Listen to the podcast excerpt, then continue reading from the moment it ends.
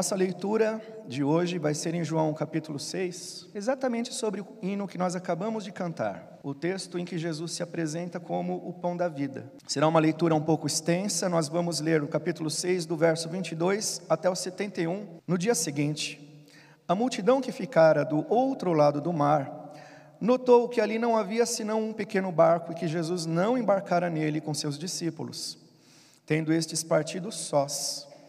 Entretanto, outros barquinhos chegaram de Tiberíades perto do lugar onde comeram o pão, tendo o Senhor dado graças. Quando, pois, viu a multidão que Jesus não estava ali nem os seus discípulos, tomaram os barcos e partiram para Cafarnaum à sua procura.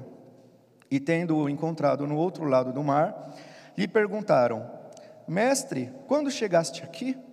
Respondeu-lhes Jesus: Em verdade, em verdade vos digo Vós me procurais, não porque vistes sinais, mas porque comestes dos pães e vos fartastes.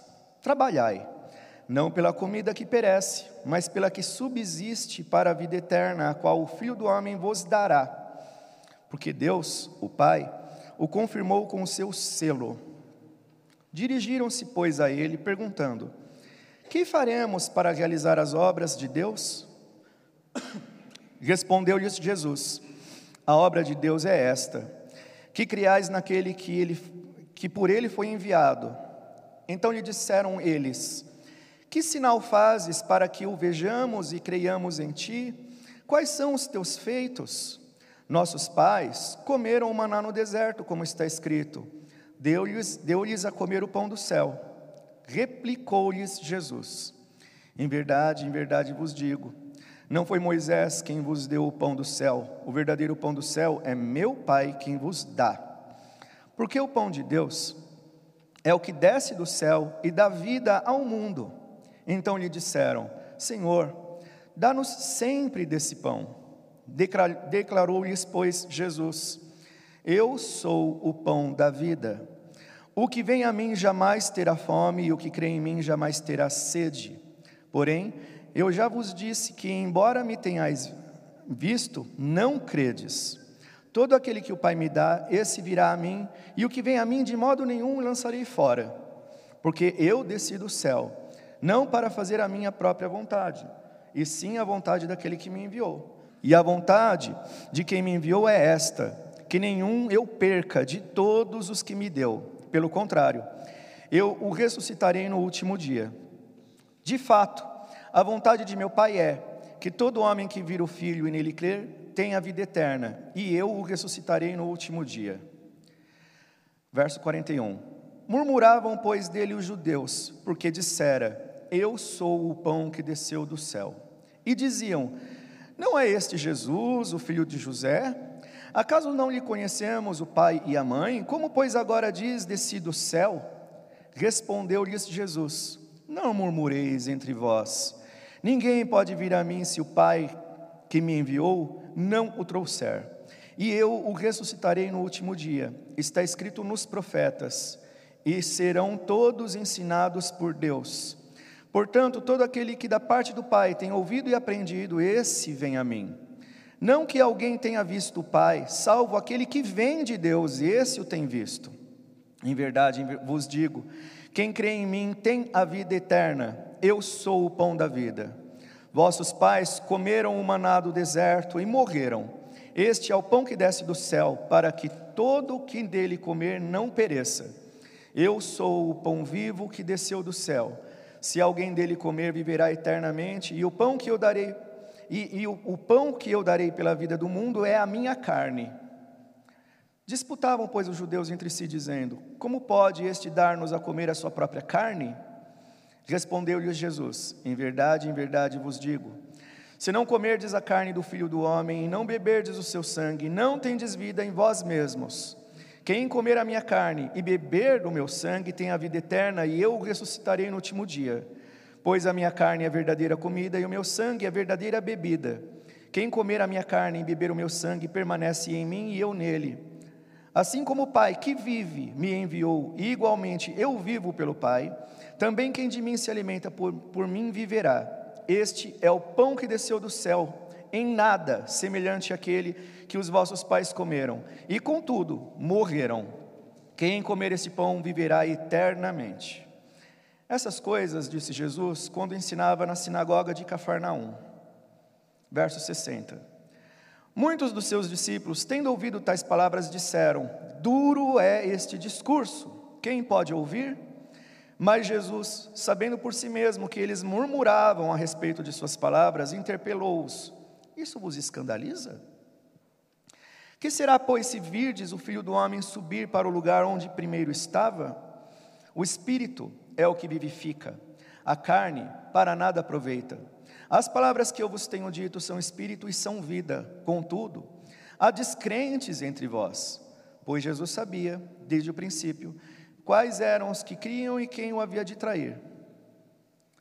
E prosseguiu: Por causa disso é que vos tenho dito: ninguém poderá vir a mim se pelo Pai não lhe for concedido. À vista disso, muitos dos seus discípulos o abandonaram e já não andavam com ele. Então perguntou Jesus aos doze: Porventura quereis também vós outros retirar-vos? Respondeu-lhe Simão Pedro: Senhor, para quem iremos? Tu tens a palavra da vida eterna, e nós temos crido e conhecido que tu és o Santo de Deus. Replicou-lhes Jesus: Não vos escolhi eu em número de doze? Contudo, um de vós é o diabo. Referia-se ele a Judas, filho de Simão Iscariotes, porque era quem estava para traí-lo, sendo um dos doze. Até aqui, irmãos, oremos. Senhor, estamos reunidos aqui para adorá-lo, conforme o Senhor mesmo exige, conforme o Senhor requer de nós. E agora, Senhor, lemos esta palavra, tua palavra, palavra bendita, Senhor Deus, para a glória do teu próprio nome, para a edificação do teu povo e para a salvação de todo aquele que crer. Suplicamos, Senhor, que o teu Santo Espírito nos auxilie, iluminando, Senhor, o entendimento da tua palavra, de modo que os frutos sejam colhidos na glorificação do teu nome, na conversão de muitos e na edificação da tua igreja. Suplicamos, Senhor, em nome de Jesus, desde já agradecidos, porque sabemos que é da tua vontade que a tua verdade seja esclarecida ao teu povo. No nome de Jesus. Amém. Meus irmãos, o, relato que nós lemos, e nós vamos precisar ser bastante breve, apesar de termos lido bastante coisa, um texto longo, o relato que nós lemos começa dizendo que no dia seguinte. Então, passa todo o texto que nós acabamos de ler, em que Jesus fala com as pessoas, com as pessoas que o estavam seguindo, a respeito de quem é de quem ele é, explicando como o pão, o pão vivo, o pão da vida, o pão enviado por Deus. É interessante e importante nós observarmos o porquê no dia seguinte, porque o contexto aqui é o sonho de consumo da maioria das igrejas. Tinha pelo menos 5 mil pessoas seguindo Jesus. Jesus estava num, num ponto do seu ministério em que ele estava bastante afamado, as pessoas queriam segui-lo.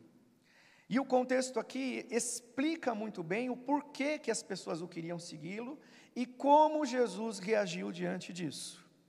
Então, na véspera ou nos dias imediatamente anteriores a esse acontecimento em que Jesus faz esse discurso, Jesus tinha pregado a respeito da sua missão e as pessoas disseram: esse discurso é duro, e mesmo assim continuaram seguindo Jesus.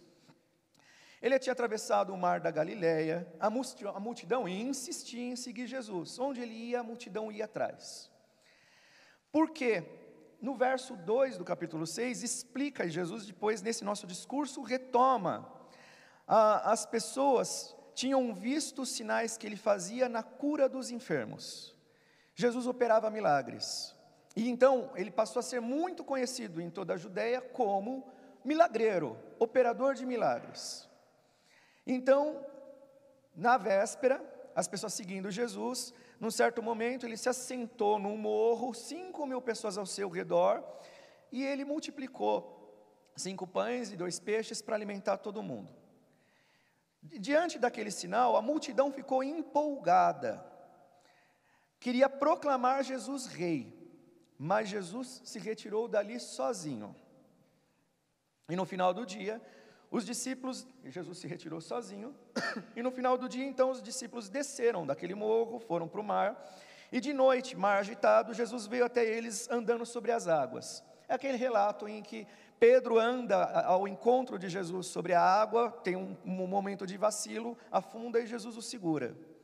O cenário aqui é um cenário de uma grande multidão seguindo Jesus.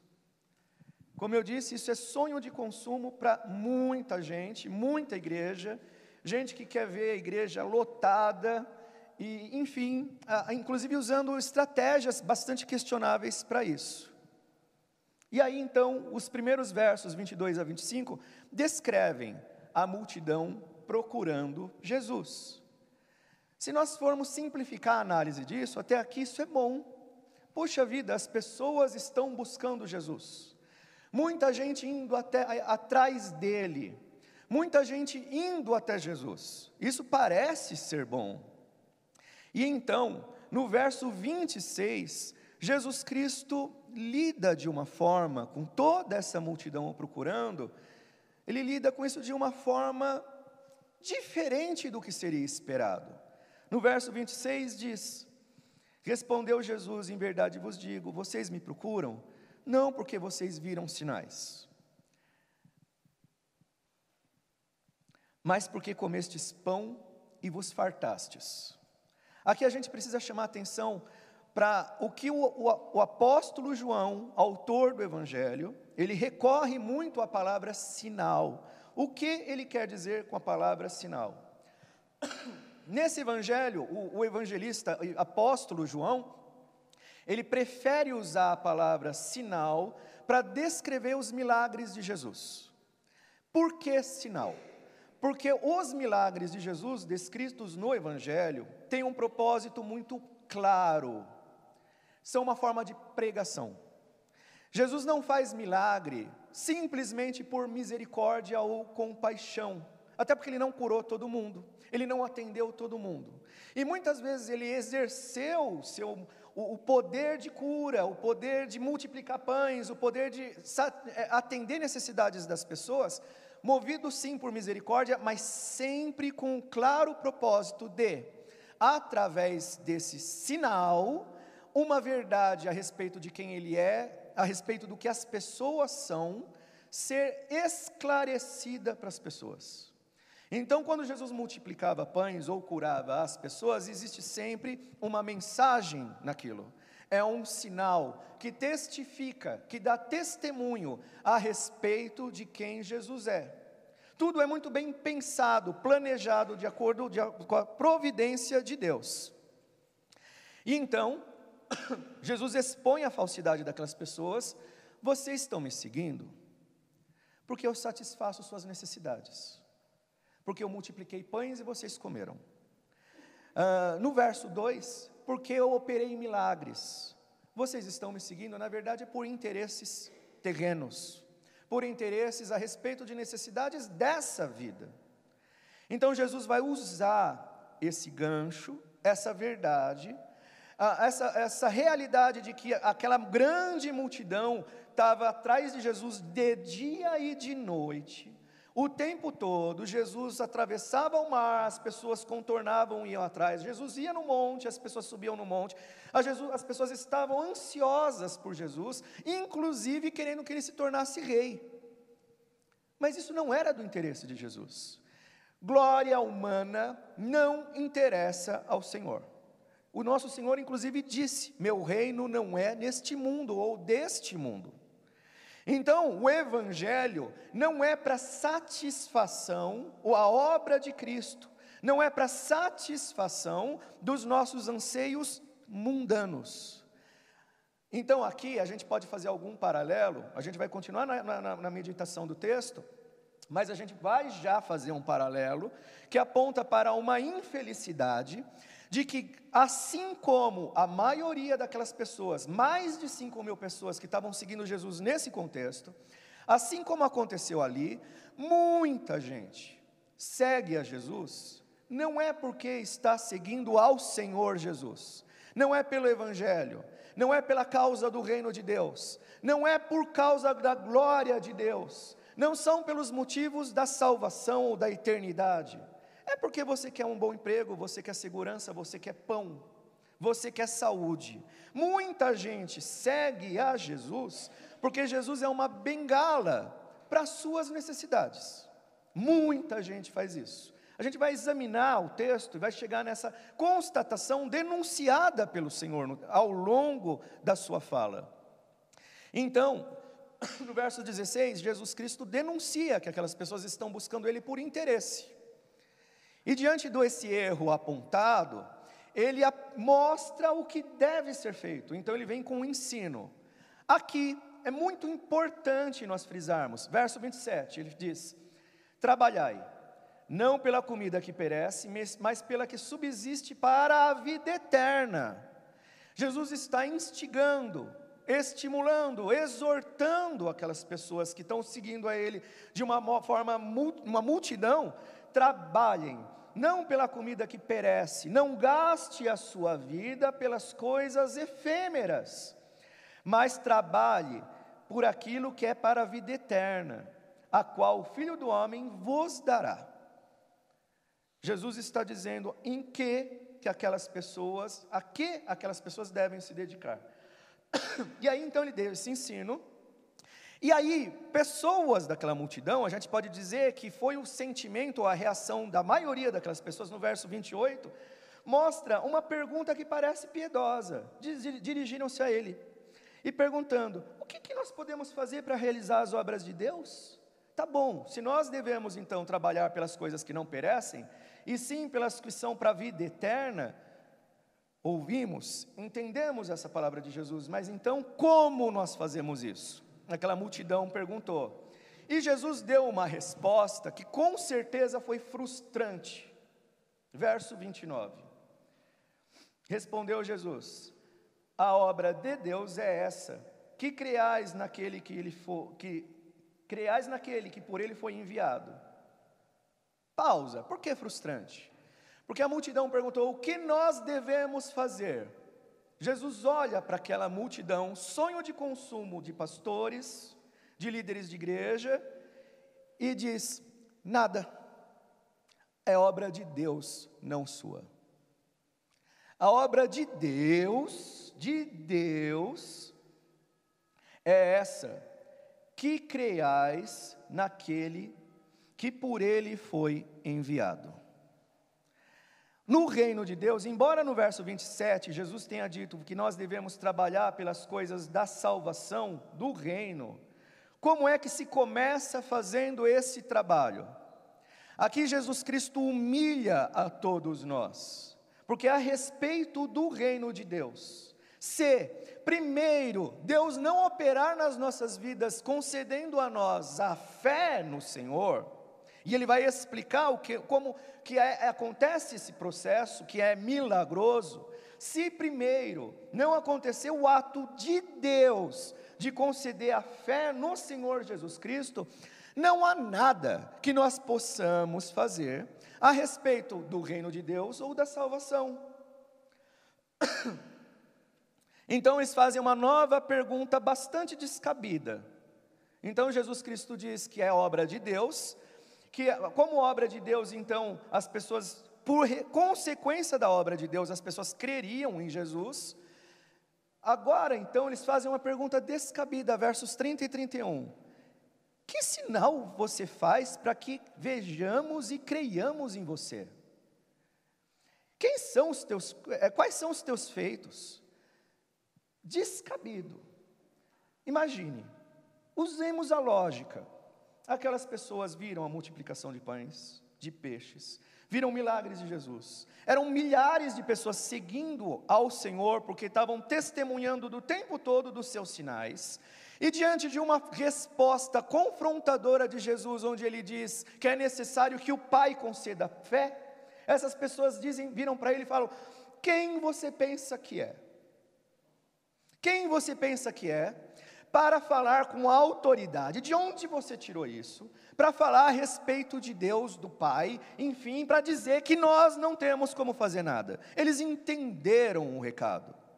Com a mensagem, Jesus está dizendo que, um, é o que diz a teologia, mortos não glorificam a Deus, e as pessoas no seu estado natural estão mortas nos seus delitos e pecados, e só pode existir vida por meio da obra de Cristo, que por meio da cruz, quando Ele então carrega os nossos pecados, pagando as nossas culpas diante de Deus, somente por aquilo, obra exclusiva de Deus, Deus então atribui aquela justificação e justiça aos seus eleitos, concedendo-lhes fé.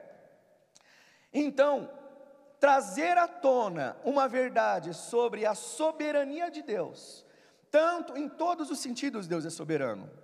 Deus é soberano na criação, ele decidiu criar o universo e nos criar e criar todas as coisas, e ele é soberano na salvação, na redenção.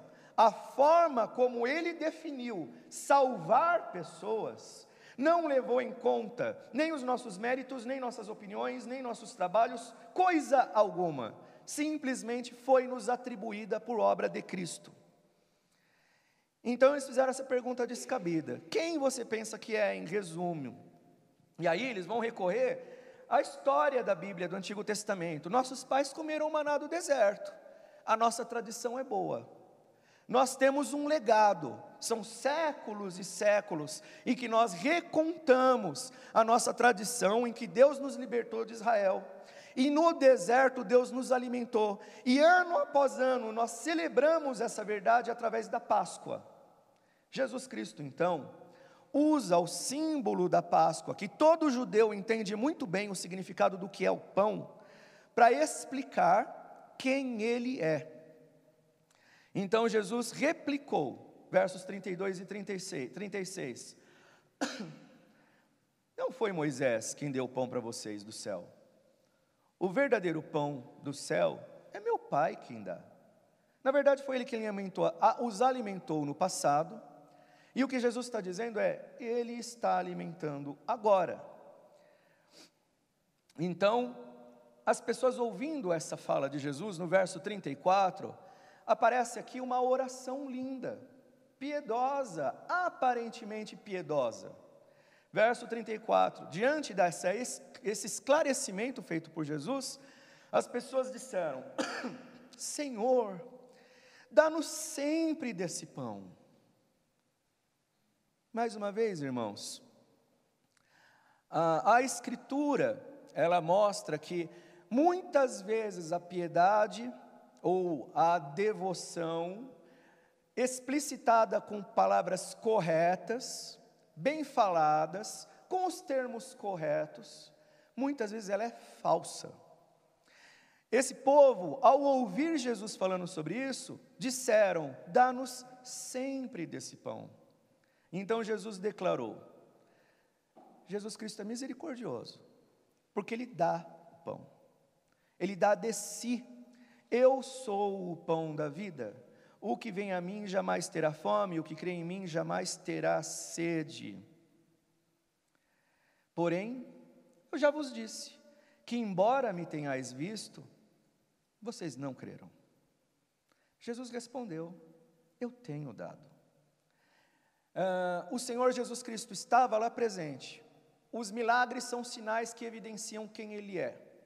E mesmo assim, aquela gente se voltou contra o Jesus, o Senhor Jesus, dizendo: Quem você pensa que é? E então Jesus explica e eles falam: Tá bom, Senhor, então dá-nos o pão. E Jesus diz: Eu sou o pão, estou aqui. Já foi dado, mas vocês não creram. Vocês não creem, vocês não confiam, vocês não se alimentam daquilo que eu dou. Vocês usam o que eu dou no final das contas, contra mim mesmo. É o que está acontecendo aqui. E então, no verso 36, quando ele diz que, porém, eu já vos disse que, embora me tenhais visto, não me credes. Jesus Cristo mostra que ele está consciente da falsidade daqueles supostos seguidores e denuncia a incredulidade daquela gente. Pausa. O cenário aqui é o seguinte: milhares de pessoas seguindo a Jesus, a maioria incrédula, a maioria beneficiada pelo poder de Jesus, pela graça de Jesus pelos milagres de Jesus. A maioria inimiga de Jesus, infiltrada naquelas multidões, que daqui a pouco eles vão gritar para Jesus: crucifica, crucifica, movidos por ódio, porque na verdade eles sabem quem Jesus é. Mas o fato de Deus Pai ter mandado Jesus ao mundo, isso é humilhante para as pessoas, porque mostra que na verdade elas são pecadoras perdidas nos seus pecados e dependem única e exclusivamente da graça, da misericórdia, da compaixão, do amor de Deus, para serem admitidas como povo de Deus. Não há nada de digno naquelas pessoas, assim como não existe nada de digno perante Deus em nenhum de nós. E então, eh, quando Jesus, as pessoas dizem, dá-nos esse pão, Jesus Cristo retoma uma afirmação de que todo aquele que o Pai me dá, esse virá a mim, e o que vem a mim, de modo nenhum lançarei fora. Normalmente as pessoas usam esse texto mais ou menos para justificar que ninguém se perde, o que é verdade, salvo, sempre salvo. Mas o que Jesus Cristo está dizendo aqui no contexto é o seguinte: vocês não podem vir até mim, vocês não podem se satisfazer com o que eu vos ofereço, se o Pai não trouxer. Agora, se o Pai trouxer, quem ele trouxer, não vai se perder. Diante dessas falas de Jesus, a impressão que nos dá é que aquelas pessoas, elas não se sentiram confortadas, elas tiveram o seu rancor, a sua incredulidade, potencializada, uma vez que nada nelas poderia ser útil para que elas pudessem ser benquistas por Deus. Veja bem, isso fica muito claro entre os versos 38 e 40.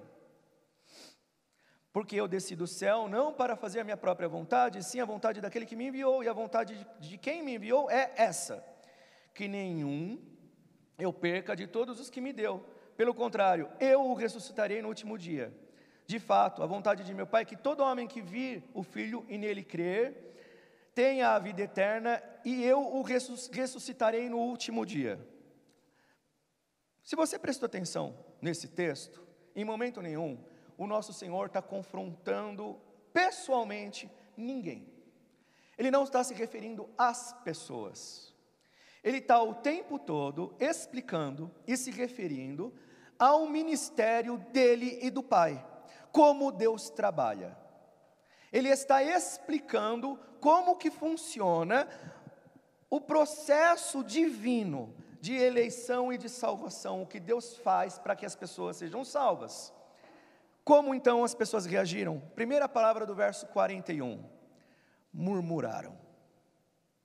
Quando eu disse, a evidência de quem Deus é e dos atos de Deus na salvação, potencializaram a inimizade natural que aquelas pessoas tinham contra o Senhor. A pregação do Evangelho, o esclarecimento sobre quem Deus é e quem nós somos, produz dois frutos principais, ou um ou outro na vida de qualquer ouvinte. Não existe alguém que não tenha um desses frutos. No caso do eleito, você vai fazer, a gente vai ter que acelerar porque de manhã é mais curtinho. No caso do eleito, conversão. Quem é eleito de Deus, que o Pai chamou para Jesus, vai receber o Evangelho e vai ser ofendido na sua dignidade vai ser ofendido na sua necessidade de glória própria, de autoexaltação, que todas as pessoas têm. Uma necessidade carnal e pecaminosa de ocupar o lugar de Deus, de ser o Senhor da sua vida, de ser autônomo no seu destino, de receber elogios e méritos por aquilo que você faz, de ser celebrado. Isso faz parte da essência da tentação que o diabo cultivou no Éden: sereis como Deus. O desejo humano de ocupar o lugar de Deus. Quando nós ouvimos o Evangelho, isso é despedaçado, porque o Evangelho exige de nós negarmos a nós mesmos, humilhação, arrependimento. Diante de Deus nós somos mortos, somos pó. Primeiro, então, fruto no eleito sempre é ofensa, mas ofensa seguida de regeneração. Você se rende, porque você se vê como alguém vencido por alguém maior que você. E enfim, o Deus verdadeiro se revela para você, e você tem conta, você entende que não é o que você pensava, não é a idolatria própria, nem os falsos deuses que você imaginava. Você se rende. Conversão. No não eleito, esse é o segundo fruto. Multiplicação do ódio. Quem você pensa que é? Quem Jesus pensa que é para vir aqui nos confrontar? Que sinais, que credenciais você tem? Eu estou muito bem com a minha vida, com a minha religião, as minhas convicções me fazem bem. A religião ela pode ser manipulada para satisfazer os interesses das pessoas. Deus pode muito bem ser reduzido a uma ideia, uma ideia manipulada para atender os anseios carnais das pessoas e do mundo. Deus com D minúsculo, ídolo, o Deus verdadeiro jamais. Então o evangelho tem provoca dois efeitos. Ou ele vai te levar aos pés de Cristo, prostrado, reconhecendo que ele é Senhor na sua vida, o pão do céu que realmente nos alimenta para a vida eterna, ou você não vai gostar nada disso. E é o que aconteceram com essas pessoas. Murmuravam, pois, dele os judeus, porque dissera: Eu sou o pão que desceu do céu. É muita ousadia na cabeça daqueles doutores da lei. Afinal, eles entendiam muito bem de Bíblia, Pentateuco, ah, todas as variações do hebraico, todas as tradições, eles eram doutores. É muita ousadia esse filho de carpinteiro, esse sujeito que nós conhecemos a origem dele, sujeitinho de segunda categoria, cidadão de classe média, média baixa, vir aqui falar para a gente que de coisas maiores, mais elevadas e que joga fora tudo aquilo que para nós é importante. Então eles murmuravam: Não é este o Jesus, o filho do José? Não conhecemos seu pai e sua mãe? Nós sabemos. Ele é um sujeitinho, mora lá em Itaquera.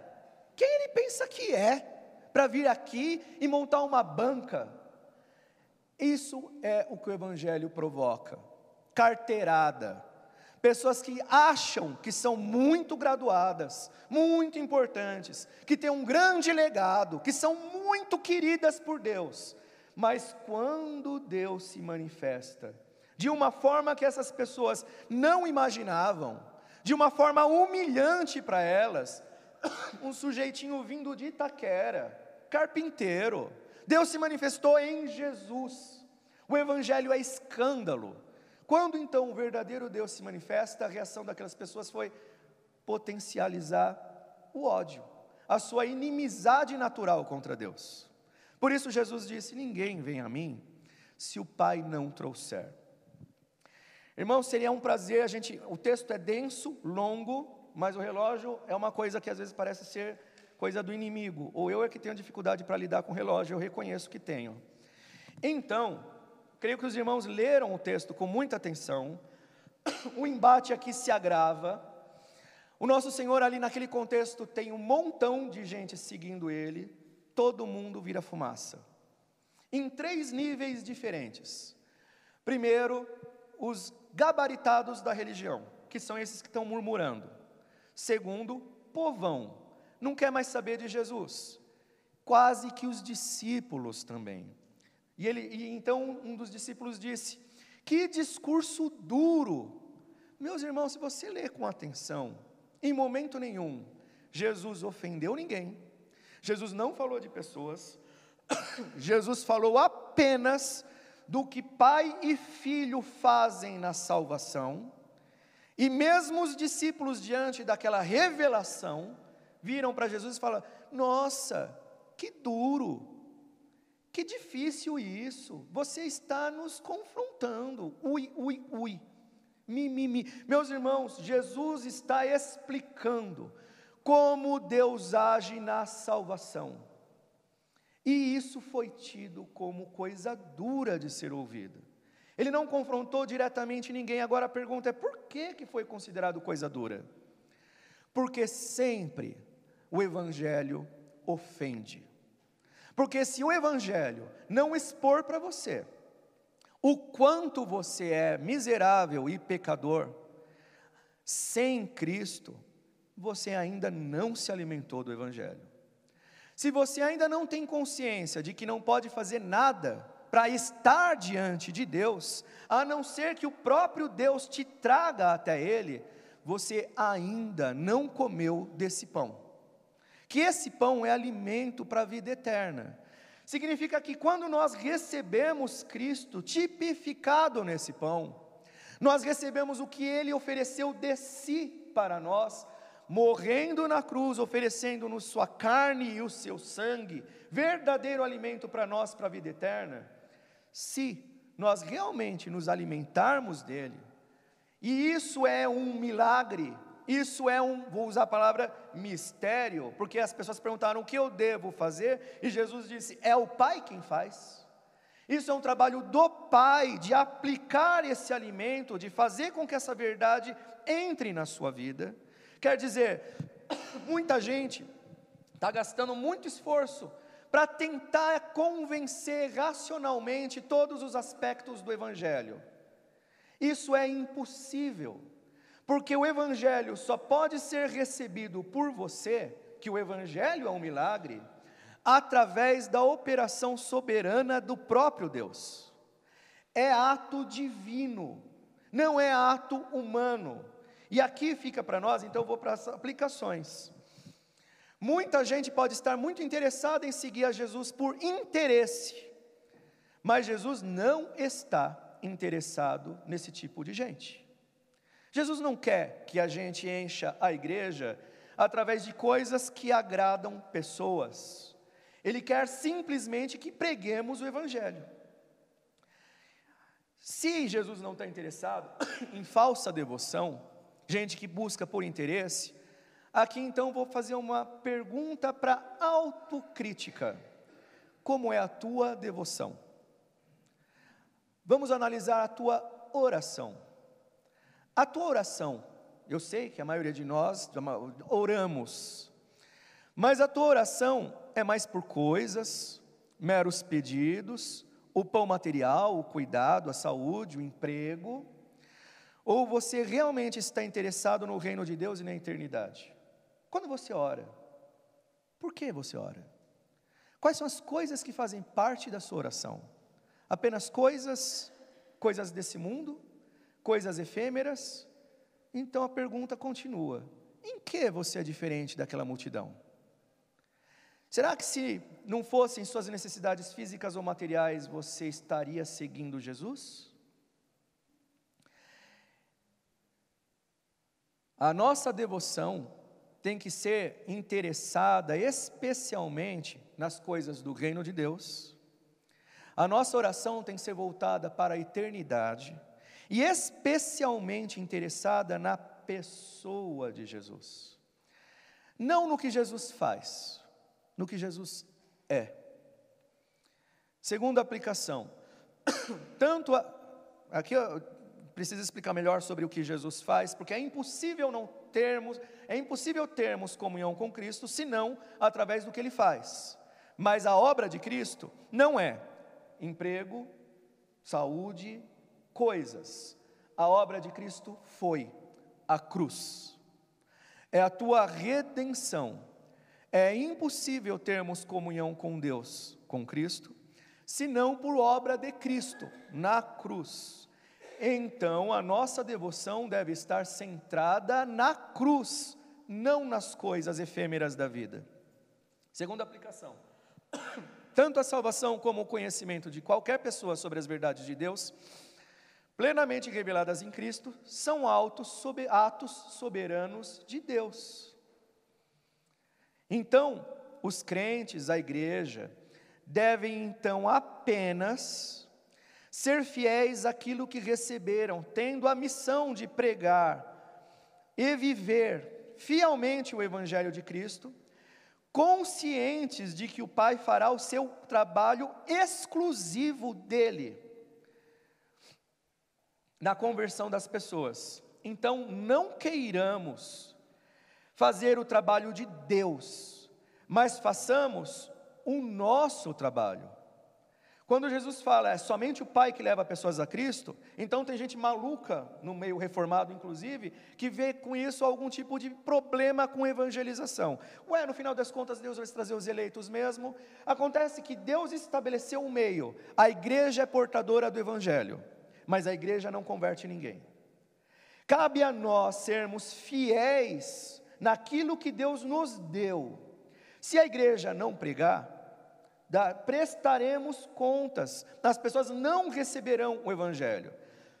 Mas a igreja pregando, e quando a gente diz igreja, não é a gente no púlpito só, igreja, você, a igreja pregando é para nós termos plena consciência de que Deus fará o seu trabalho, não é você que converte ninguém, você não precisa ser um erudito, você precisa ser apenas fiel.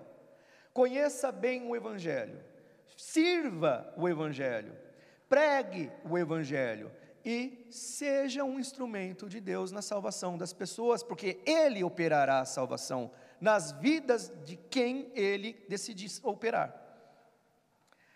Jesus é o pão da vida, e como nos alimentamos dele? Praticando os meios de graça. Ah, Pedro Jesus dá uma, uma a, a resposta de Pedro, versos 68 e 69. Respondeu Simão Pedro: Senhor, para quem iremos? Tu tens a palavra da vida eterna e nós temos crido e conhecido que tu és o Santo de Deus. Como nos alimentamos do pão que Jesus é? Palavra de Deus. Ele fala conosco e nos alimenta pela palavra. Pedro reconhece isso. Para onde iremos? Só o Senhor tem palavra de vida eterna. Por vezes ele pode até nos confrontar, mas ele sempre estará alimentando, pastoreando, cuidando do seu povo. Não fuja, se alimente, busque na palavra de Deus. E nós temos crido e conhecido. Pedro faz uma distinção entre crer e conhecer. Crer, o Pai nos deu a fé dom de Deus. Nós cremos no Senhor. Não devemos buscar ao Senhor por aquilo que Ele pode fazer nas nossas vidas, eh, na, na, na efemeridade das coisas materiais. Nós temos que buscá-lo, servi-lo, por causa das coisas que importam para Ele. Reino de Deus. Crer e conhecer. Nós temos que nos aprofundar no conhecimento da vontade do Senhor plenamente revelado ao longo das Escrituras, para vivermos fielmente a Ele. É assim que nós nos alimentamos do pão que Ele nos dá. Então, irmãos, essa é a, a, a palavra para essa manhã. Que o Senhor nos abençoe. É possível multidões seguirem a Jesus quando, na verdade, aquela multidão não interessa a Jesus. Quando Jesus se revela de fato, muitos desses pregadores evangélicos que você vê na televisão são inimigos do Senhor. Quando a verdade de Cristo se manifesta, o ódio deles não é ódio contra você, é o ódio contra o Senhor da igreja, que vai se manifestar contra você. Mas o principal inimigo dos falsos cristãos, falsos profetas, falsos mestres, é o próprio Cristo. Devemos fazer a nossa parte, simplesmente ser fiéis obedecendo ao Evangelho, servindo ao Senhor, tendo como base o que é importante, não para nós, mas para Ele mesmo. Que o Senhor nos abençoe.